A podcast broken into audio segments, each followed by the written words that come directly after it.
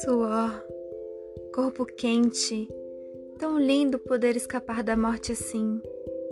Danço para não morrer, para lembrar da minha força, para aprender a cair com o corpo leve e, principalmente, para me levantar sem resistir.